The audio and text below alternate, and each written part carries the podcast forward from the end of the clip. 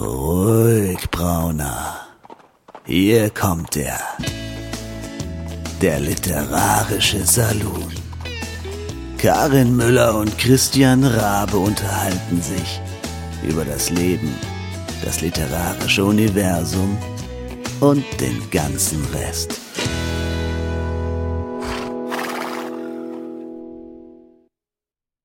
Hallo ihr Lieben da draußen und herzlich willkommen zu Episode 117. Ich kann es gar nicht glauben, aber wir haben schon, ja, also wir nähern uns der 120 und ähm, das ist ein weiterer Meilenstein im literarischen Saloon und ich rede schon wieder totalen Unsinn, weil ich gerade den Faden verloren habe. Aber egal, ich stelle mich mal vor, Karin ist hier und am anderen Ende lacht dreckig, wie immer. Ja, Christian in Berlin. Ich musste gerade eben an eine äh, Szene denken, die ich mal ich weiß, es war im Radio irgendwie. Ähm, und da, ähm, da war, glaube ich, ähm, Jeanette Biedermann ähm, für, für die etwas, also in, in unserem äh, Alter, in unserer Altersklasse befindlichen, äh, die kennen die vielleicht noch. Ich glaube, ähm, Jüngere äh, definitiv nicht mehr. Also so eine Sängerin, äh, die durchaus ähm, ja Blümchen. zu dieser Zeit, äh, hm? nee, Blümchen. Nee, War das nicht das Blümchen? Ist, nein, nein, nein, nein. Blümchen ist, oh Gott, die heißt anders.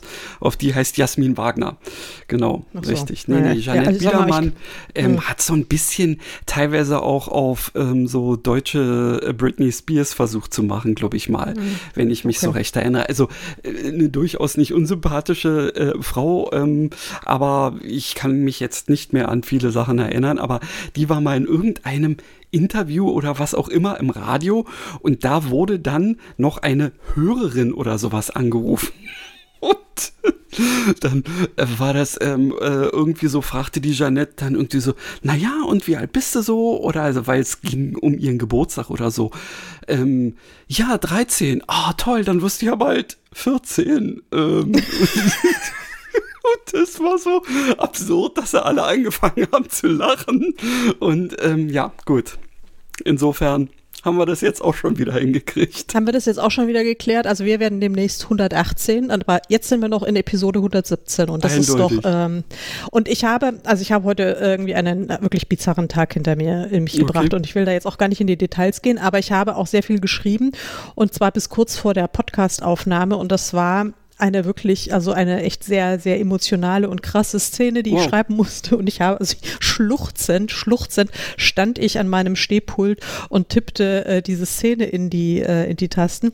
Und das hatte ich wirklich lange nicht, dass ich also während des Schreibens hier Rotz und Wasser heulte. Wow. Und Nicht schlecht. aber ja, aber das wollte ich eigentlich gar nicht erzählen, sondern was ich da erzählen wollte, da ging es nämlich irgendwie darum, also da philosophierte äh, man dann so ein bisschen herum, dass es ja so eine ganz große ähm, Kunst ist, wirklich tatsächlich so im Hier und Jetzt, also im Moment zu sein, dass mhm. man sich, wenn man etwas macht, sich genau auf die Tätigkeit konzentriert, mhm. die man eben gerade macht. Also sprich, äh, in meinem Fall wäre es jetzt gewesen, mich auf die Begrüßung dieses Podcasts zu konzentrieren. Ähm, wie man sieht, diese Tugend, die ich so äh, herausragend in meinem Buch darstelle oder als herausragend nicht, ich wollte wollt jetzt nicht sagen, dass ich es herausragend mache, sondern als äh, herausragende Eigenschaft in, in, in der Szene dargestellt habe, die ist mir offensichtlich komplett fremd fremd. Also, achtsam podcasten sozusagen. Ja, ja achtsam podcasten, ähm, wenn es mal wieder gar nicht klappt. Herrlich. Ja. Also ähm, ich kann dir verraten, dass ich tatsächlich gestern auch eine Szene geschrieben habe, die, obwohl sie, also wenn du wenn du äh, dann irgendwann später mal sehen wirst, wie sie gestaltet ist, ähm, dann ähm, wirst du die, die Verwunderung von mir vielleicht auch verstehen, dass ich dabei tatsächlich auch emotional geworden bin, so ein bisschen, weil ich mich ja ähm, entschlossen habe, für den dritten Teil meiner Trilogie auch hin und wieder mal ähm, in äh, den Kopf ähm, einer ähm, unserer aller Lieblingsprodukte ProtagonistInnen ähm, irgendwie einzusteigen, nämlich zu Honey. Ähm, mhm. Und das muss ja anders aussehen. Das habe ich, glaube ich, schon in den vergangenen Folgen ja mal grob irgendwie gesagt. Und ich mhm. denke, ich habe mich jetzt da an eine Sache angenähert, die wirklich insgesamt sehr technisch aussieht. Aber in dem bisschen, was da so gestanden war, das hat mich selber über äh, gestanden hat, nicht wahr? Ähm, das hat mich selber überrascht, dass da trotzdem zumindest für mich ähm, mehr Emotionen rüberkam, als äh, es danach aussah. Also okay. bin gespannt. Also ich glaube ja, dass in der Honey deutlich mehr steckt, als du es für möglich hältst. Aber wahrscheinlich hältst du es auch für möglich, weil sonst hättest du ja, wärst du ja jetzt nicht in ihren Kopf gestiegen. Ja, ich bin, ich bin wirklich äh, gespannt, was dabei rauskommt und vor allen Dingen, ähm, ob es von den LeserInnen ähm, gut oder ähm, tatsächlich eher, ähm, weiß ich nicht, störend oder so empfunden wird. Ich glaube aber, ich mache es trotzdem. Egal. Leser sind doch völlig äh, egal. Wer interessiert sich schon für Leserinnen genau. und Leser? Wir wollen total. unsere Bücher ja auch nicht wirklich verkaufen. Das Nein, ist, das wir machen das ja, wir machen das ja ausschließlich zu unserem Vergnügen. Ähm, ja, so, so, gesehen ist es dann äh, ganz gut, dass bevor wir jetzt hier mit unserem Ge oder dann nachdem wir demnächst mit unserem Geplänkel fertig sind, mhm. haben wir nämlich eine, äh, eine kompetente Gästin gleich, ähm, die uns wahrscheinlich genau zu diesen Themen ähm, ganz andere Dinge sagen könnte. Ja, dass es also sehr wohl wichtig ist, was sich die Leserschaft wünscht ähm, und dass man sie auch entsprechend äh, bedienen sollte, könnte, müsste, dürfte. Hm. Ähm, ja, also ich, ich bin gespannt. Ja, ja, sag mal, aber äh, bevor wir, bevor wir so Aha. weit sind und die großartige Annie Stone in unserer Mitte begrüßen, äh, gibt es bei dir sonst noch was, was du gerne loswerden möchtest, erzählen möchtest? Also, ich, ich freue mich durchaus ähm, darüber, dass ähm, es mir äh, tatsächlich ähm, vergönnt ist, bei Lovely Books eine Leserunde zu machen, ohne dafür zu zahlen ähm, denn als äh, Inhaber eines Auflagendrucks ähm, bin ich offensichtlich dazu berechtigt. Insofern. Ich auch, ich ja, auch. Das ich war, war, war, ganz cool. ähm, ich habe da jetzt ähm, das also dementsprechend ähm, ja schon angebahnt irgendwie. Ich muss jetzt nur noch die Bücher verschicken. Und äh, das ist also zumindest schon mal eine schöne Sache. Ich freue mich auch darüber, dass einige von äh, den Leuten, die sich da beworben haben, tatsächlich auch gesagt haben, ja Gott, ersten Teil kenne ich nicht, aber kann ich mir ja zur Not noch be besorgen. Ähm, ja, machen, immer ja. machen, bitte. Sehr gut. Also insofern, ich bin gespannt. Ich habe natürlich auch kein Problem damit, wenn es Leute mal diesen zweiten Teil äh, lesen, ähm, die den ersten nicht kennen, weil ich tatsächlich auch wissen möchte, ob bei denen dann alles so ankommt, ähm, wie es ankommen soll. Ne? Es kann natürlich sein, dass das schwierig wird, aber ähm, ja, also insofern kann diese Leserunde durchaus interessant und äh, intensiv werden. Schauen wir mal. Ja, das ist total spannend. Meine Leserunde wird bei Ausstrahlung dieses Podcasts noch offen sein. Da kann man sich noch bewerben. Das geht um den achten Teil der Highland Happiness Reihe. Mhm. Und bei mir ist es auch so, ich habe jetzt auch schon einige Bewerberinnen, die äh, sagen, ja, sie kennen das noch, sie kennen noch gar kein einziges Buch von mir und geschweige denn von der, von der Schottland Reihe und so weiter. Ähm, ja, aber ich mache das, ähm, also ich nehme dann auch immer bewusst auch ein paar Leute mit, die es mhm. eben nicht, äh, nicht kennen. Aber bei mir ist es ja auch nicht so problematisch, weil bei mir sind ja die Bücher alle in sich abgeschlossen. Also mhm. da muss man die anderen Geschichten nicht zwangsläufig kennen. Insofern. Das bei dir, richtig. also mit so einer Trilogie. Ja. Also ich bin gespannt, was bei was ich rauskommt. Auch, ich auch, ich auch. Ich meine, ich habe natürlich davor dieses, wie hat das so weit kommen können, ähm, mhm ja versucht, ähm, ähm, sagen wir mal, kurz genug, aber doch ausführlich genug ähm, äh, reinzupacken. Und ich habe den Leutchen gesagt, ähm, falls ihr irgendwelche Fragezeichen habt, dann fragt. Ähm, dafür bin ich ja da und dafür ist mhm. ja so eine Leserunde da. Aber ähm, es wird ähm, ja natürlich auch gut sein, wenn ich dann irgendwie rausfinde, so nach dem Motto, ich kann den Leuten nur abraten, ähm, bei zwei äh, einzusteigen ähm, oder nö, kein Problem, ähm, man kann das gerne machen und wenn man dann eben Bock hat, eben durch die Geschichte, durch die zweite, ähm, was denn in der ersten und en Detail passiert ist, dann kann man es auch hinterher noch lesen. Keine Ahnung, ich bin gespannt. Ja. Ja. Ja, großartig. Also ich drücke dir die Daumen. Ich bin auch sehr gespannt, was, äh, was darum kommt bei dir und bei mir. Und äh, ich wollte jetzt noch ganz kurz erzählen, also wenn diese Folge ausgestrahlt wird, ist es natürlich schon ein bisschen in der Vergangenheit, mhm. aber noch bin ich ganz beseelt von der, von der ersten ähm, Romcon, mhm. also der ersten Romance Convention, die äh, am 1. Februarwochenende in Mannheim stattgefunden hat. Aha.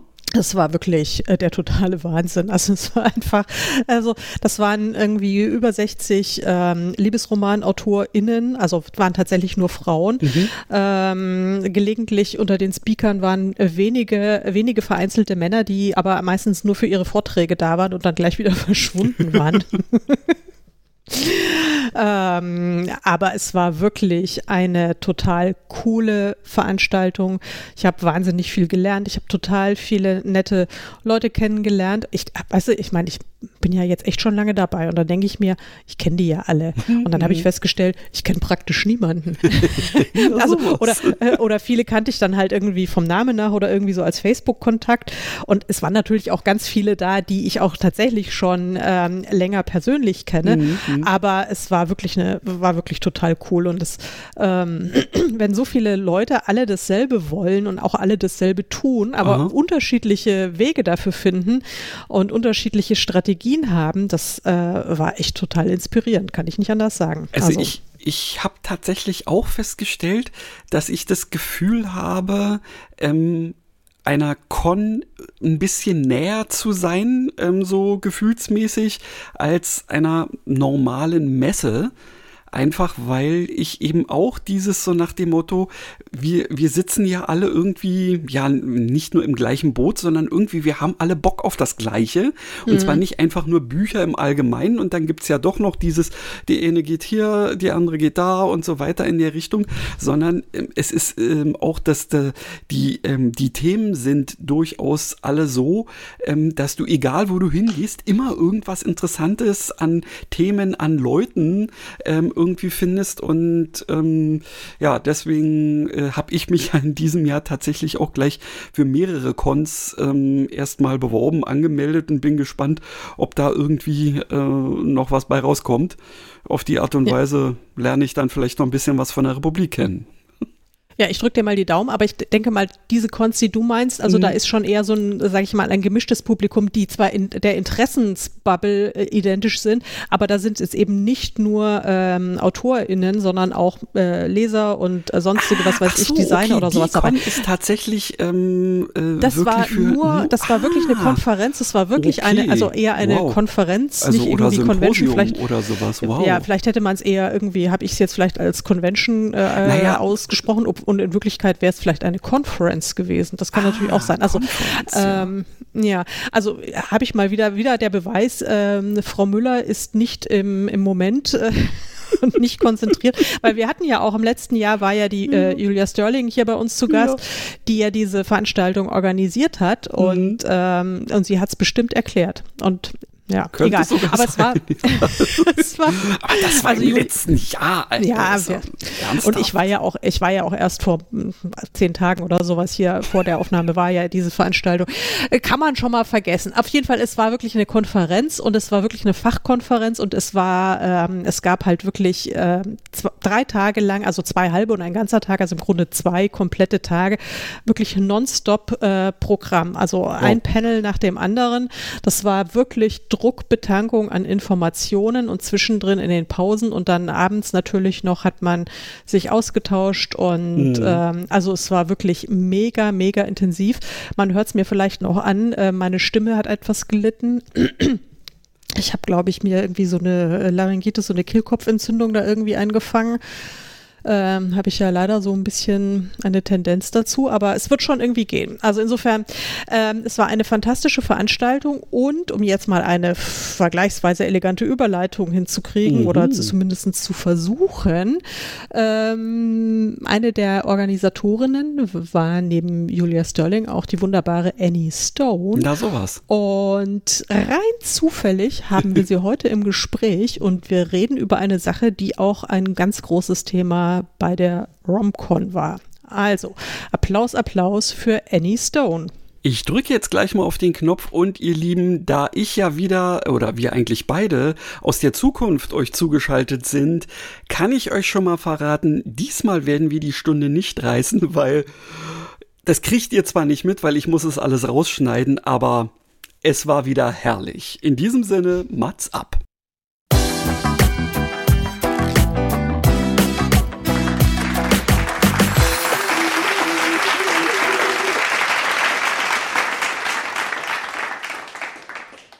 Was für ein großartiger Applaus und der ist ganz allein für dich, liebe Annie. Herzlich willkommen im Literarischen Salon.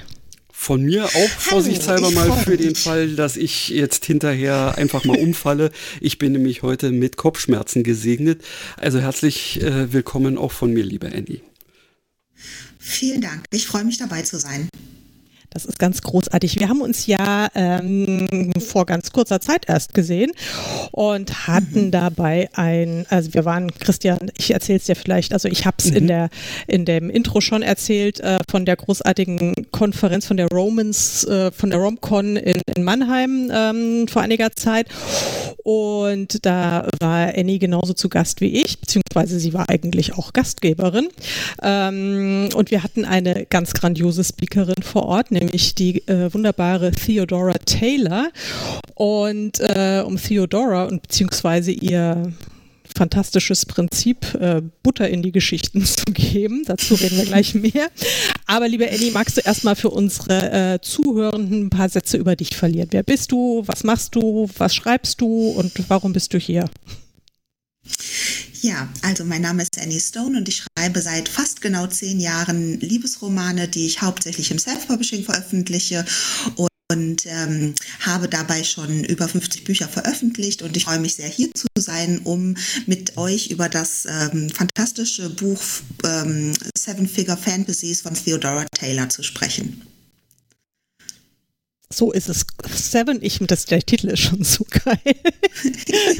ist ein, ein, auch ein, ein, echter, ein echter Zungenbrecher. Eigentlich Seven Figure Fiction. Ähm, wie ist es denn mit den, äh, ich, das habe ich, ich sehe jetzt, fängt schon an. Eigentlich müssten wir jetzt schon wieder schreiben, how to use Universal Fantasy to sell your books to anyone. So haben wir es doch. Ja. Ganz genau. Ja.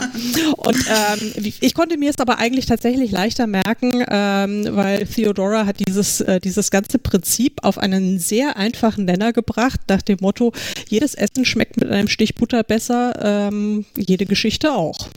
Also mhm, bringen wir mal genau. Butter bei die Fische, buchstäblich.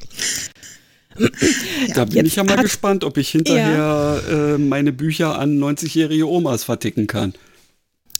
Ja, das, das ist ja, nein, nein, nein, nein, nein. Du hast das Prinzip schon gar nicht verstanden. Okay. Aber das werden wir dir jetzt mal erklären, wie es funktioniert.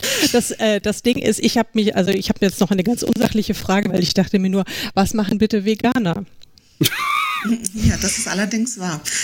Aus Erfahrung kann ich sagen, vegane Butter schmeckt nicht so gut wie richtige. Ja, das, die Erfahrung habe ich auch gerade, also wirklich äh, in ganz jüngster Vergangenheit gemacht, gerade am Wochenende zum ersten Mal einen Haferblock gekauft. Mhm. Ah, okay. mh, ja, egal. Aber darum geht es nicht. geht jetzt nicht. Ihr seht, wir kommen von Hölzchen auf Stöckchen. Wir waren schon beim Haferblock.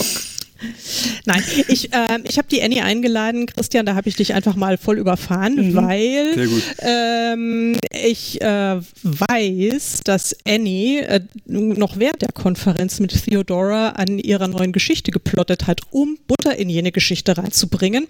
Und mhm. außerdem weiß ich, dass Annie auch den Kurs von Theodora äh, belegt hat und schon einige Lektionen wahrscheinlich für sich angeguckt und durchgearbeitet hat. Und deswegen ist Annie mhm. Stone genau die richtige Richtige für uns, um ähm, über dieses ganze Prinzip zu reden. Ich habe nämlich bisher nur das Buch gelesen und äh, den Vortrag gehört. Oh. ja, also, was ist Butter? Annie, fangen wir mal damit an. Also, in den Worten von Theodora Taylor ist Butter das, was jedes Gericht leckerer macht und so auch jede Geschichte.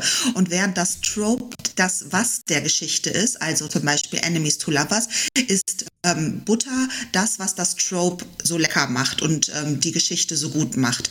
Und es sind also die vielen kleinen ähm, Sachen, die uns dann als Lesern gefallen bei einem Enemies to Lovers Buch oder bei ähm, Beauty and the Beast, also Schöne und das Beast oder auch äh, Cinderella. Da gibt es dann ganz viele verschiedene ähm, Bestandteile, weswegen Leserinnen das Buch dann oder auch Fernsehserien und Filme so besonders mögen. Ja, können, hast du da mal ein Beispiel parat? Also ich ähm, erinnere mich an diese, an diese lustige Fragerunde, die sie dann gemacht hat, mit Tarzan zum Beispiel auch. Aber ähm, das war, das war ja schon sehr, sehr plakativ. Äh, aber wie kann sich jetzt, also Christian, der ja jetzt nicht so im Liebesromansektor verhaftet ist, obwohl er sich ja da auch schon dran versucht hat, ähm, jetzt plärt auch noch mein Hund, das ist auch ein schöner Soundeffekt. Scotty, halt die Klappe! Ähm, wie können wir es mal Christian und äh, anderen Menschen erklären, wie, wie man jetzt die Butter tatsächlich auch noch so unter den Trope reinrührt, damit es lecker schmeckt?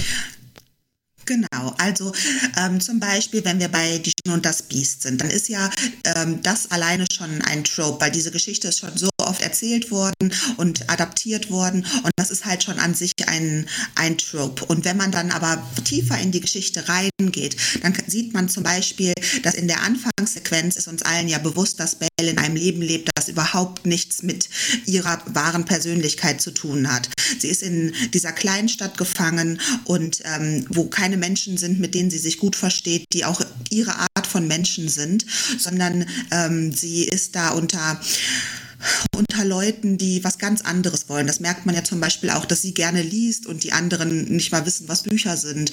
Und das wäre zum Beispiel ein, ähm, eine Universal Fantasy, dass sie in diesem provinziellen Leben ist und raus aus diesem provinziellen Leben zu kommen, wäre zum Beispiel dann diese Universal Fantasy, die äh, Theodora Taylor da anspricht. Mhm. Aber es sind dann halt auch noch andere, ähm, andere Punkte, wie ähm, zum Beispiel, ähm, dass ähm, ähm, sie ja dieses Biest kennenlernt in der Geschichte und ähm, der wird ja ist macht ja auch eine Wandlung durch. Also ähm, er ist von diesem schrecklichen Monster im Endeffekt dann wird ähm, wandelt er sich ja auch und ähm, aus dem Biest wird halt der perfekte Prinz im Endeffekt und ähm, auch dass sie zum Beispiel was sie ähm, als das perfekte Geschenk zum Beispiel bezeichnet, ähm, dass sie am Anfang ähm, der Geschichte sind es ja Bücher, die sie so faszinieren, mhm. aber die Bibliothek in, der, ähm, in dieser kleinen Stadt hat überhaupt gar nicht so viele Bücher, sodass sie ständig alle neu liest. Und ähm, das Biest schenkt ihr dann ja diese Bücher. Und das sind alles so kleine Sachen, die man so in die Geschichte einweben kann, die die Leserinnen dann faszinieren und abholen und ähm, die Geschichte ganz besonders lecker werden lässt. Mhm.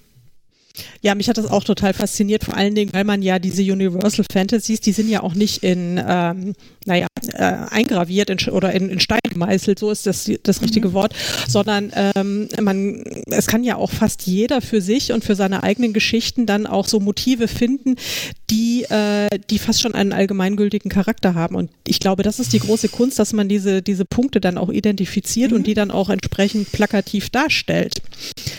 Ähm, genau wie jetzt zum Beispiel Christian schreibt ja im Moment eine, ähm, ist ja eher im Science-Fiction-Bereich oder überhaupt eher im fantastischen mhm. Bereich äh, unterwegs. Ähm, denkst du, das ließe sich jetzt mal auch auf andere Genres adaptieren, diese, diese, dieses Butterprinzip, also um, um Sehnsüchte oder Erwartungen, sag ich mal, ähm, zu verstärken oder zu, zu untermalen? Oder ist es jetzt eher so wirklich so ein Liebesroman-Ding? Also ich würde sagen, ähm, zumindest im Fantasy-Bereich würde es das auch geben. Also wenn man da an verschiedene Fantasy-Romane ähm, denkt, die dann halt auch sowas wie der Underdog haben oder ähm, man lernt eine, ähm, man lernt über sich selber, dass man Fähigkeiten hat, die man überhaupt nicht kannte oder äh, man versucht, ähm, ja, die Welt zu retten. Und ich denke, dass das dann für Science Fiction ja durchaus auch gilt, je nachdem, was das für eine Geschichte dann ist, dass da halt, weiß ich nicht, ähm, ähm, irgendjemand ähm, versucht, die Welt zu retten oder ähm, einfach versucht, seine Fähigkeiten zu finden und sowas alles. Deswegen mhm. glaube ich schon, dass das auch auf andere Bereiche ähm, anzuwenden ist. Ja, also mhm. ich finde ich jetzt mal grundsätzlich plausibel. Ich habe ja, ich habe ja ihr Buch gelesen und habe dann irgendwie so über erst über weite Strecken immer gesagt, ja, ja, sehe ich genauso, finde ich toll, finde ich super und ist total nachvollziehbar. Und es ging mir dann auch bei dem, bei ihrem Vortrag so. Da hat sie ja auch wirklich ein paar sehr coole Beispiele gehabt, weil ich dann immer nur gedacht habe, als sie dann so diese gerade die die die männlichen Helden so beschrieben hat und äh, mhm. was das für für Typen sind. Und dann habe ich mir nur gedacht, ich würde solche Typen niemals in meinen Roman schreiben, aber ich kenne so eine Figur. Ich kenne so eine Figur, ich bin, ich lebe mit so einer Figur zusammen. Das ist nämlich eigentlich die prototypische Beschreibung meines Hundes, ja. da habe ich also festgestellt, dass mein Hund eigentlich so der perfekte, also wirklich der absolut äh, archetypisch perfekte, buttrige ähm, äh, Book Boyfriend, Bad Boy, äh, Alpha, was auch immer äh, Beast ist. Also der hat einfach alles drauf. Verstehe. Ähm, und das war aber dann, das war dann auch der Punkt. Also ich meine, das war ja diese, das ist ja eine lustige Erkenntnis und das ist auch witzig. Aber ich habe dann für mich so das Problem gehabt, okay, ich habe es jetzt kapiert, was das so für, für Motive sind und ich habe auch den Unterschied begriffen zwischen, zwischen ähm, Tropes und ähm, Universal Fantasies. Ich habe nur überhaupt keine Ahnung, ähm, wie ich das jetzt bewusst einsetzen kann. Ich, ich plotte ja nicht, also das heißt, ich habe ja irgendwie mhm. nie einen Plan. Ähm, deswegen fällt mir das total schwer, sowas bewusst einzusetzen. Ähm, was mich total interessieren würde, Annie, du hast ja äh, verraten, dass du dann mit Theodora auf der Romcom dich tatsächlich an den nächsten Plot gemacht hast. Ähm, magst du mal erzählen, mhm. wie ihr das angegangen seid? Ja, genau. Ich habe ja also als erstes mal erzählt, was ich ähm, in Teil 1 schon so mir überlegt hatte für meine neue Serie. Und dann ähm, geht es um Teil 2. Und ähm, ich hatte halt so als Idee, dass es ein Enemies to Lovers Buch sein soll, weil ich das immer so von der Dynamik sehr schön finde. Da passiert so viel und ähm, die, es gibt immer so viele spritzige Dialoge und so viel Wut. Und also jedenfalls macht mir das total viel Spaß. Aber die ähm, Protagonistin, die ich für den Teil ausgewählt hatte, die ist eigentlich eher so everybody's darling. Die ist halt hm. super freundlich oh. und äh, positiv, optimistisch und eigentlich hasst sie niemanden. Und äh, deswegen war ich mir dann nicht ganz sicher, wie ich das halt hinbekommen kann, dass sie, ähm, ja, dass sie äh, äh dies, die Hauptperson in einer Enemies to Lovers Geschichte sein kann. Und da hat mir Theodora Taylor tatsächlich den entscheidenden äh, Hinweis gegeben. Cool. Und ähm, ja, das war schon total interessant und jetzt äh, macht es, glaube ich, auch Sinn, ähm, dass sie, dass sie genau Person hast, nämlich der Typ, der in die, in die Kleinstadt kommt und ähm, quasi alles auf den Kopf stellen will, was, was in ihrem Leben eigentlich schon passiert ist. Aha. Okay, und ich nehme an, du kannst uns jetzt nicht konkret hm. sagen, warum sie ihn hasst. Das würde mich jetzt natürlich brennend interessieren. ähm, also, ohne es hört zu uns spoilern. Ja, es hört uns ja niemand zu, weißt wir sind ja hier ganz unter uns. ja, also also ohne zu spoilern, sie ist halt Ärztin in so einem kleinen Krankenhaus und Theodora hatte mir dann erzählt, dass in den USA ähm, Big Medicine ein ganz großes Thema ist, dass halt viele kleine Ärzte von diesen großen Drugstores, die halt auch ähm, medizinische Dienstleistungen anbieten, ähm, vertrieben werden mhm. und auch mhm. kleinere Krankenhäuser und so. Und ähm, er ist halt ein Vertreter von Big Medicine und kommt halt in die Stadt und will dann im Endeffekt das, was ihr so gut gefällt, nämlich dass sie auch so nah an den Patienten Patienten ist, dass sie die Patienten mehr als Menschen behandeln kann und nicht nur als Fallakte. Das will er halt quasi ändern. Und ähm, ja, das ist halt dann der Grund, warum sie er die eine Person ist, die sie, die sie tatsächlich hassen kann. Okay, ja. ist, ich musste spontan jetzt gerade eben an, ähm, auch wenn es äh, sich da um Bücher und nicht um Patienten und Pillen dreht, äh, an E-Mail für dich denken. Denn da war es ja auch im Prinzip so dieser kleine niedliche Buchladen und alles schön und heile Welt. Genau. Und dann kommt da irgendwie so eine Riesenkette, Riesenkette um die Ecke und ja, hm, okay. Ja, Genau Tom so. Hanks und Mac Ryan, mein Gott. Das ist ja, auch irgendwie ja. 100 Jahre her. Aber schön, dass wir uns alle noch dran erinnern können. Ja. Und mit Mac Ryan macht man ja auch nichts falsch. Nee. Nee. Also zumindest vor 20 Jahren hat man mit ihr nichts falsch gemacht. Heutzutage genau. weiß ich nicht. Hat sie, gibt es irgendwelche Auftritte weiß von ihr in letzter Zeit? Nö. Das weiß ich auch nicht. können wir ja mal, kannst du ja mal googeln, Karin.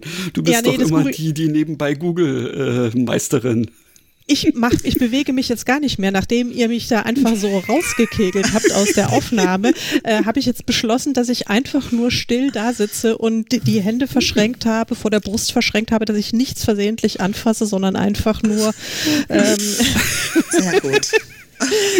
Ähm, nee, aber äh, äh, Mac Ryan hat jetzt, glaube ich, gerade darin gar nicht zu suchen, obwohl natürlich in diesen, in diesen Filmen, äh, gerade auch wie äh, E-Mail für dich natürlich da auch sehr viel äh, Universal Fantasies und sehr viel Butter drin ist. Aber genau. ähm, du hast ja, glaube ich, mit ihrem Kurs angefangen und ich habe da jetzt auch mal ein mhm. bisschen reingespitzt ähm, mhm. und überlege noch, äh, ob, ob, ja. sich das, ob sich das lohnt oder nicht. Ähm, wie, wie ist der denn aufgebaut? Das ist ja so ein Selbstlernkurs. Das ist ja nicht irgendwie, dass mhm. man sagt, man muss da tatsächlich die Schulbank drücken, oder? Sondern das ist, sind Videos zum Selbstlernen. Genau. Genau, also in der ersten Version, die sie hatte, die auch ähm, die äh, äh Julia Sterling zum Beispiel gemacht mhm. hatte, war das noch so ein, so ein Kurs mit Live-Elementen, wo man dann halt immer dabei war quasi und man mhm. jeden Tag eine Lektion machen musste und so weiter. Und dann hat sie das im letzten Jahr umgebaut in einen Selbstlernkurs.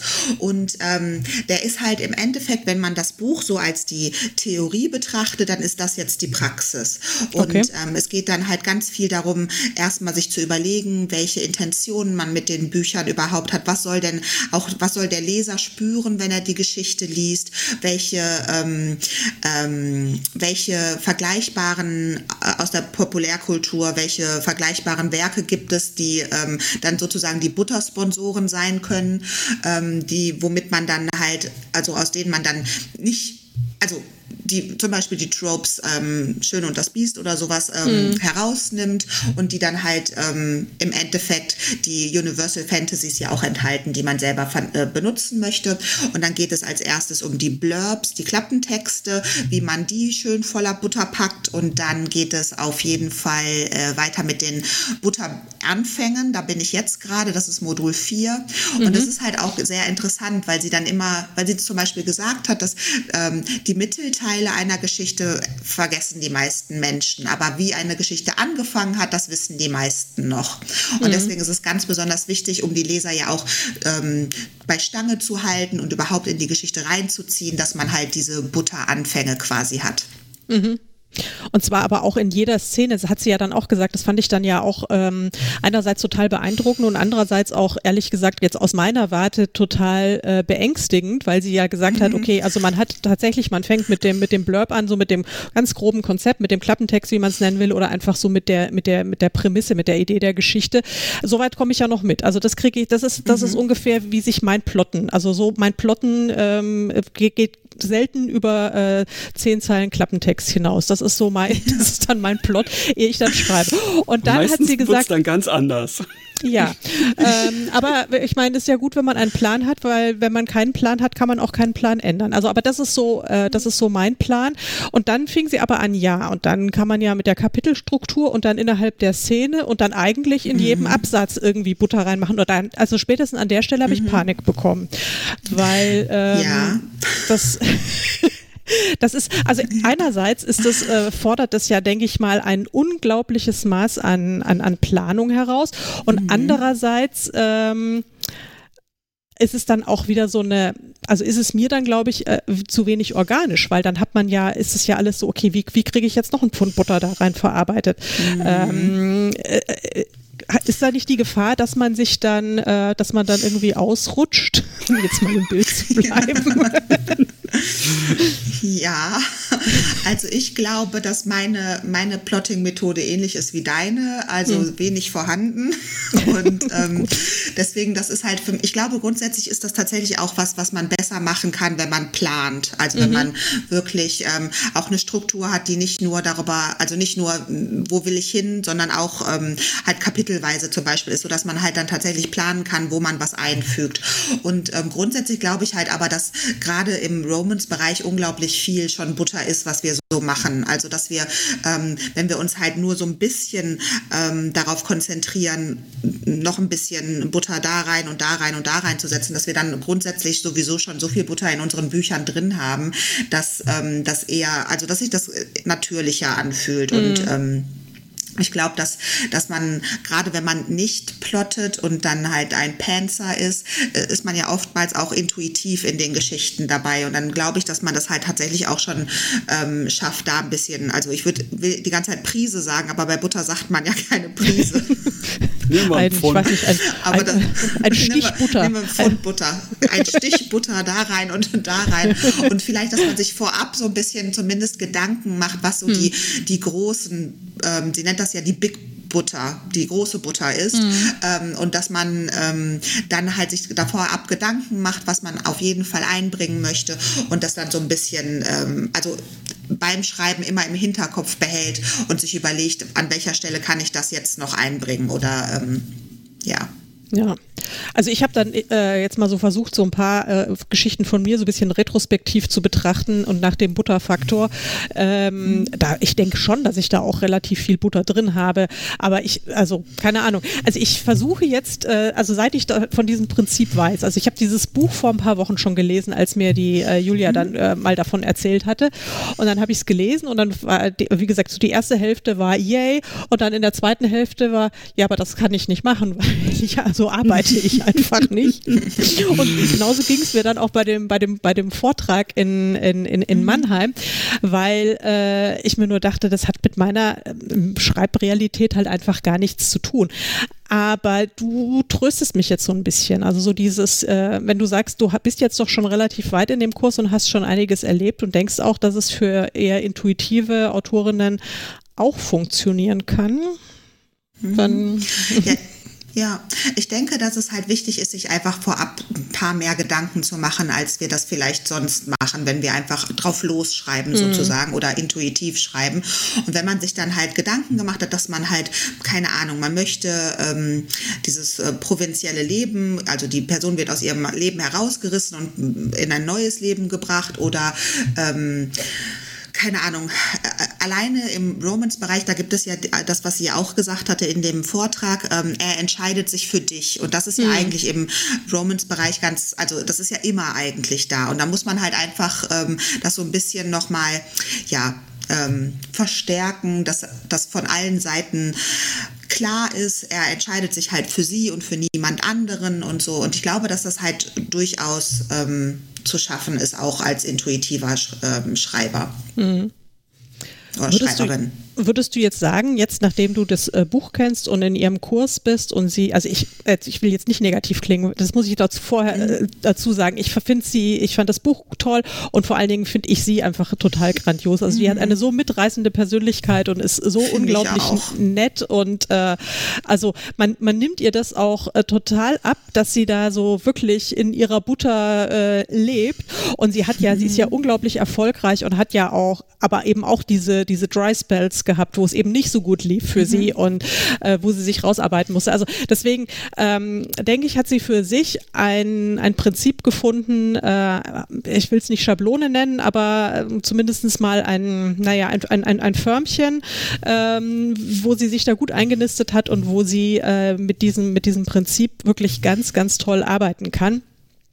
Mhm. Ähm, ich habe trotzdem weiß ich jetzt eben nicht, ähm, brauche ich das? Also Annie, würdest du sagen, ich brauche äh, Theodoras Butter und zwar ganz bewusst?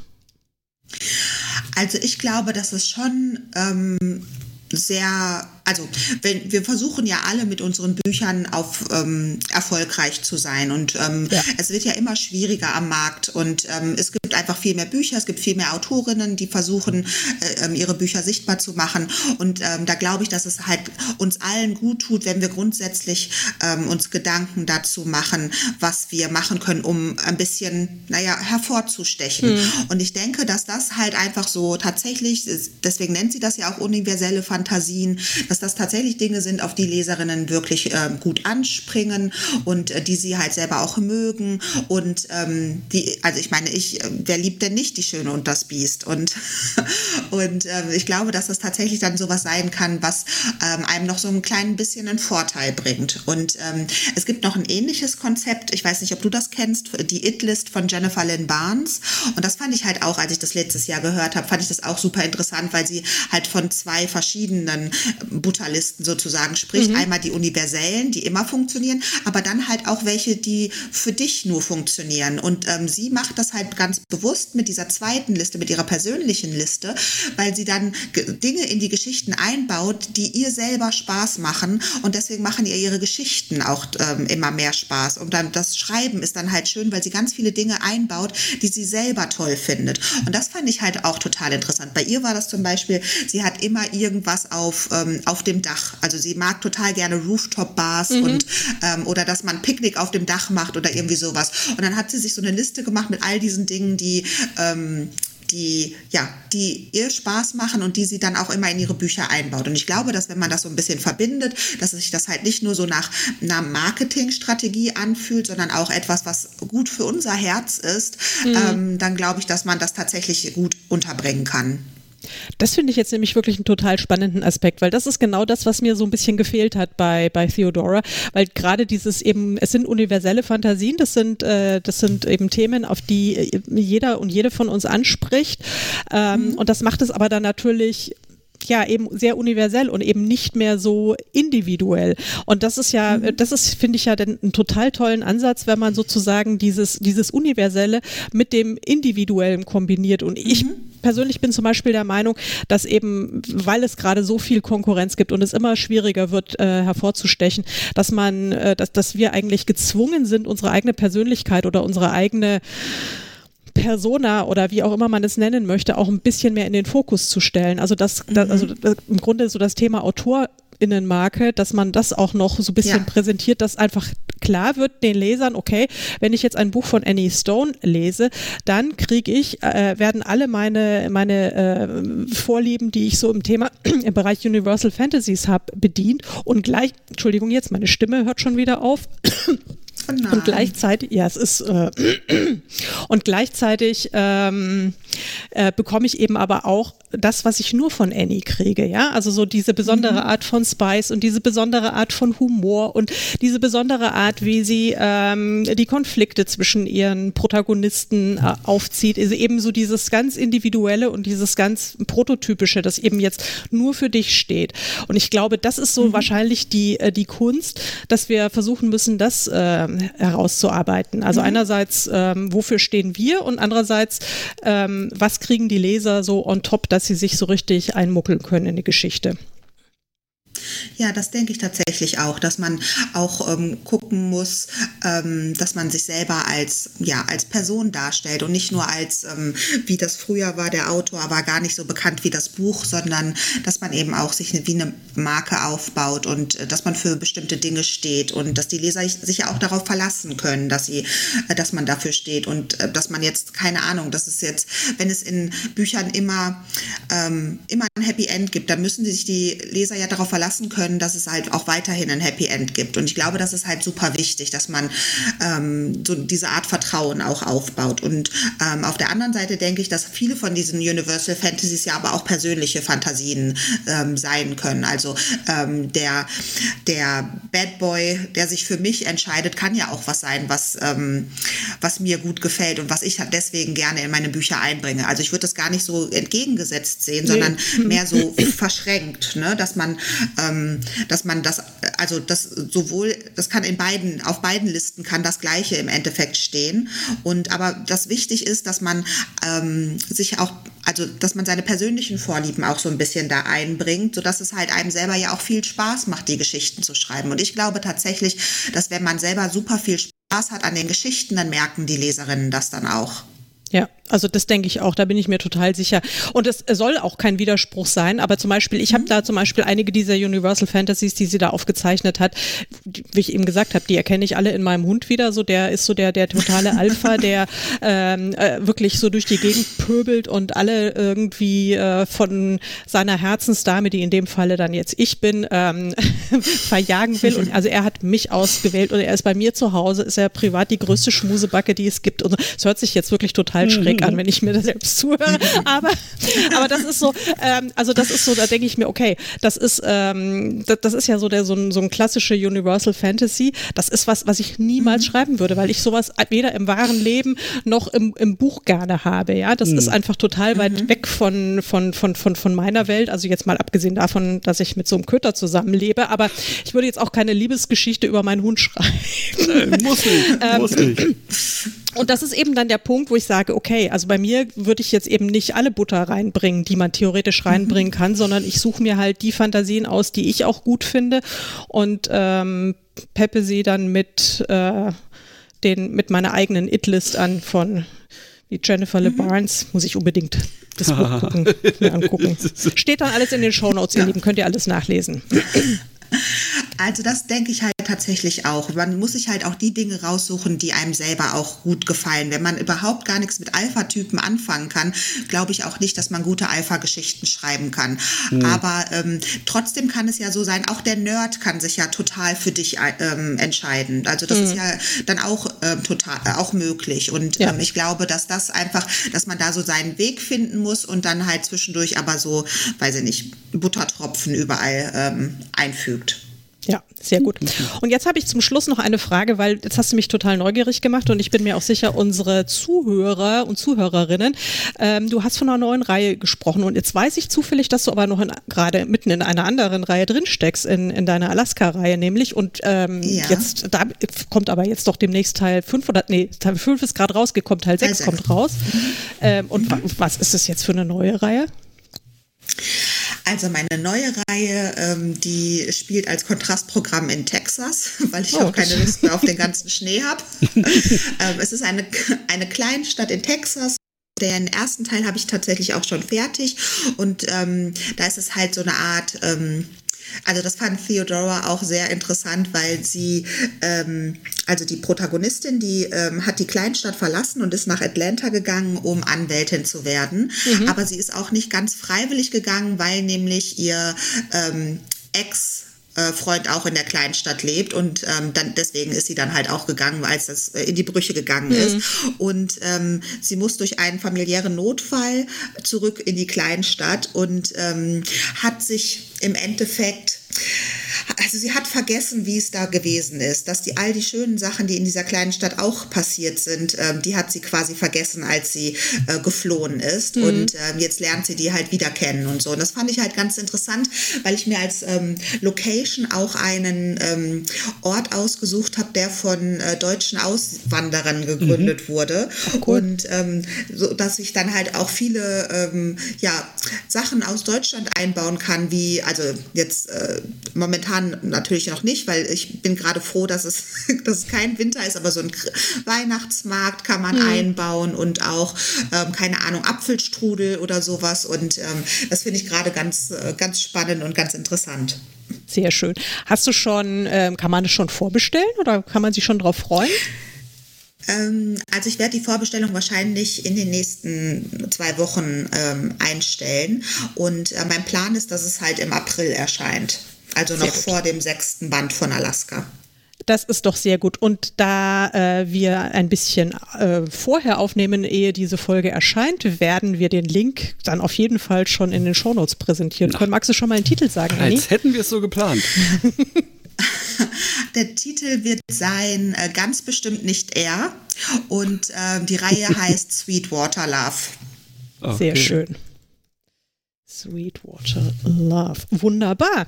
Ja, dann ähm, herzlichen Dank, dass du dir die Zeit für uns genommen hast oh, und äh, trotz Sonnenflecken und Karnevalsumzügen und sonstigen Dingen, die wir, die wir da jetzt zwischendrin als äh, Problemfelder hatten und auch wenn Christian mich offensichtlich nicht bei der Aufnahme dabei haben wollte zwischendrin, weil er mich rausgeschmissen hat. Ähm, ja, es war mir, war mir wirklich ein Fest, dass du dir die Zeit für uns genommen hast, liebe Annie. Ja. Ich, ich danke euch. Es war wirklich sehr, sehr schön. Danke. Ja. Super. Von mir auch ähm, ein herzliches Dankeschön, ähm, dass äh, ihr beide mir kaum Gelegenheit gegeben habt, hier wieder umfassend ins Schwafeln abzugleiten und einfach mal zuzuhören. Vielen Dank dafür. Vielen Dank an euch da draußen fürs Zuhören. Äh, bleibt uns gewogen. Bis dann. Bis dann. Bis dann.